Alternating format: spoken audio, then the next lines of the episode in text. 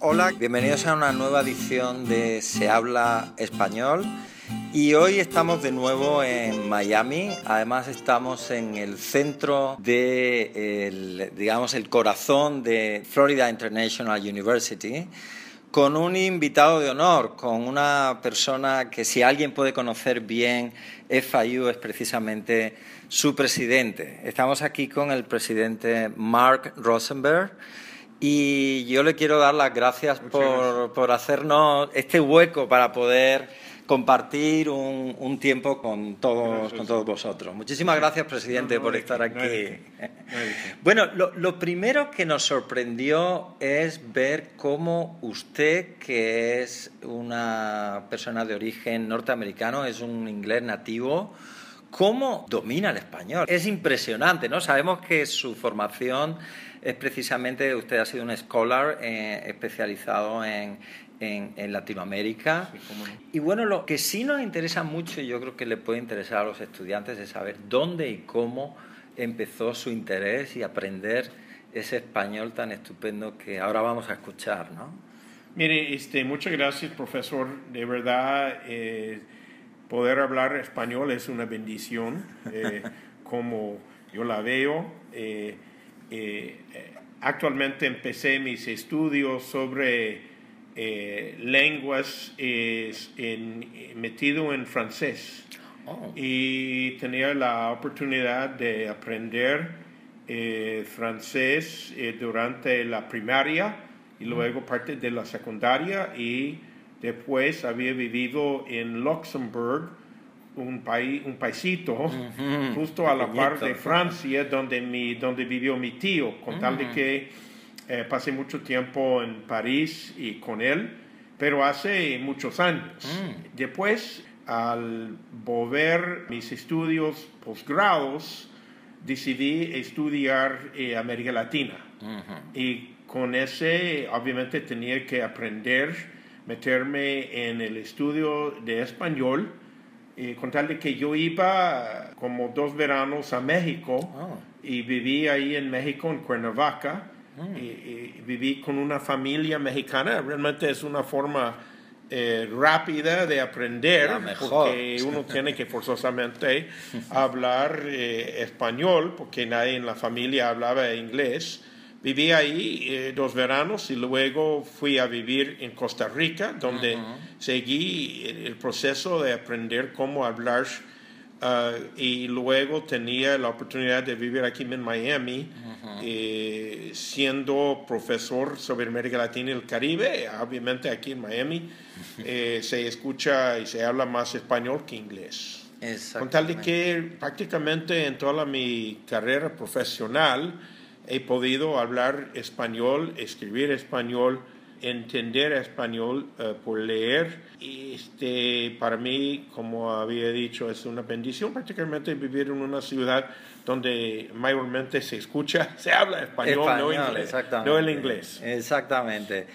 Presidente Rosenberg, ¿en qué medida le ha ayudado el conocimiento del español en su carrera profesional? Bueno, claro, de, de poder hablar otra lengua es sumamente importante, particularmente al, nivel universitario en Estados Unidos, e, y especialmente siendo yo eh, eh, un analista sobre las ciencias sociales ah, y con interés en América Latina.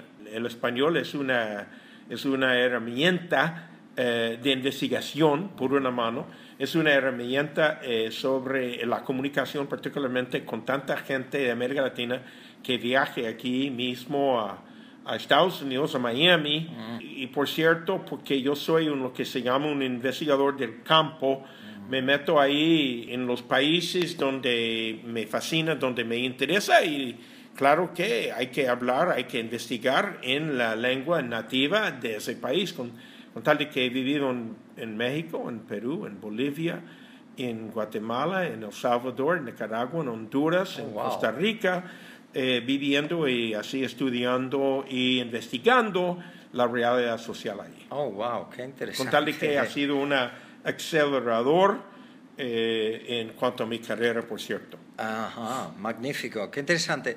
Y hablando de FIU, porque FIU es muy importante precisamente, eh, uno de los rasgos distintivos de FIU es la cantidad de estudiantes eh, heritage que tenemos con un background procedente de países de Latinoamérica. Claro. ¿Qué cree usted como presidente de FIU y con nuestros estudiantes de, de Qingdao, que también son estudiantes de FIU, ¿Cuál es el, signo de identidad de, de FIU? El signo de la identidad de nuestros alumnos o acá mismo en Miami o en Qingdao es su compromiso a tener éxito, su determinación, su fuerza, su, su compromiso para, digamos, eh, superar eh, los objetivos, las metas y ir más allá. Y por lo tanto, cuando los alumnos de Qingdao visiten o estudien, ojalá que estudien todos aquí mismo en el FIU, van a encontrar un, un cuerpo estudiantil animado, un cuerpo estudiantil dedicado, un cuerpo estudiantil comprometido a ir más allá, a superar las expectativas normales y, tener éxito. Eh, hay aquí en nuestro recinto en Miami una energía, una chispa que es algo extraordinario, igual que como cuando yo había visitado a Qingdao, me había dado cuenta de que existe casi lo mismo ahí mismo. y obviamente no, no logré pasar tanto tiempo ahí, mucho tiempo, pero sentí una, un esfuerzo, una chispa, un compromiso de nuestros alumnos, quizás por, digamos, querer no solamente entender una, una, lengua diferente, sino a la vez eh, experimentar, vivir, otra realidad global que es presente, afuera de, de Qingdao mismo. Exactamente, eso, eso es muy interesante. De hecho, le voy a, le voy a hacer una pregunta que, que me la han enviado los propios estudiantes de allí, desde Qingdao, ¿no? Y ellos exactamente, ellos tienen mucho interés en saber qué piensa usted sobre China, qué piensa usted sobre la Universidad de Qingdao y, y, y ¿Cuál es su idea sobre ese proyecto de cooperación que tenemos ahora mismo en marcha desde el Departamento de Lenguas Modernas a través del doble grado en español con la Universidad de Qingdao y FIU? ¿Qué pienso yo de, China? En primer lugar, eh, mi hijo Benjamin ha visitado China tres veces, ha estudiado, ha vivido en Tianjin, justamente por nuestro aprecio para lo que es la cultura lo que va a ser el impacto, lo que es el impacto hoy en día y lo que va a ser el impacto en el siglo XXI eh, por una mano. Segundo, eh, importantísima que nuestros alumnos aquí mismo en FIU tienen la oportunidad de conocer el eh, pueblo chino en una forma muy directa. Por lo tanto, quiero tener aquí mismo en FIU más alumnos chinos y asimismo quiero asegurar que los chinos tienen acceso a nuestra docencia, a nuestros profesores excelentes y, quizás, eh, si sea posible, que nuestros alumnos pueden estudiar ahí mismo en Qingdao. Qingdao eh, me acuerda eh, de una ciudad, es una ciudad primero global, con una, puerta, un puerto increíble. con un, un orgullo notable en cuanto a la arquitectura, el ecosistema.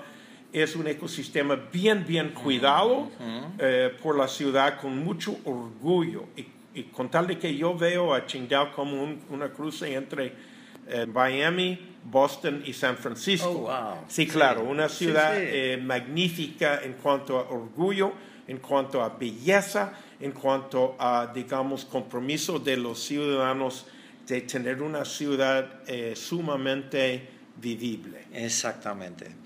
Bueno, sé que está muy ocupado. Lo único eh, que quiero preguntarle, porque también me decían, eh, ¿Cuándo va a volver el presidente Rosenberg por Qingdao? ¿Cuándo, ¿Cuándo, nos va a visitar de nuevo? Bueno, me, me, anima a volver. Este, me da mucho orgullo saber que nuestro primer, la primera eh, graduación vamos a realizar en mayo. Eh, va a ser una celebración fuerte. Vamos a traer los oficiales universitarios. A mi, parte de mi fideicomiso, mi junta va a llegar porque reconozcamos que eso es una, un, eh, un milestone, un hito en la trayectoria de la cooperación entre Qingdao y Miami, FIU. Y este, con tal de que en algunos meses eh, voy a llegar eh, contento de, de, pasar tiempo con mis alumnos ahí mismo en, en la ciudad tan bella como Qingdao. Qué bueno, presidente. Muchísimas gracias, por su tiempo. ha sido un placer escucharle. Gracias. Y nos vemos en Qingdao en el mes de mayo. Sí, va, viene, viene enseguida. Ahí está. Muchísimas gracias.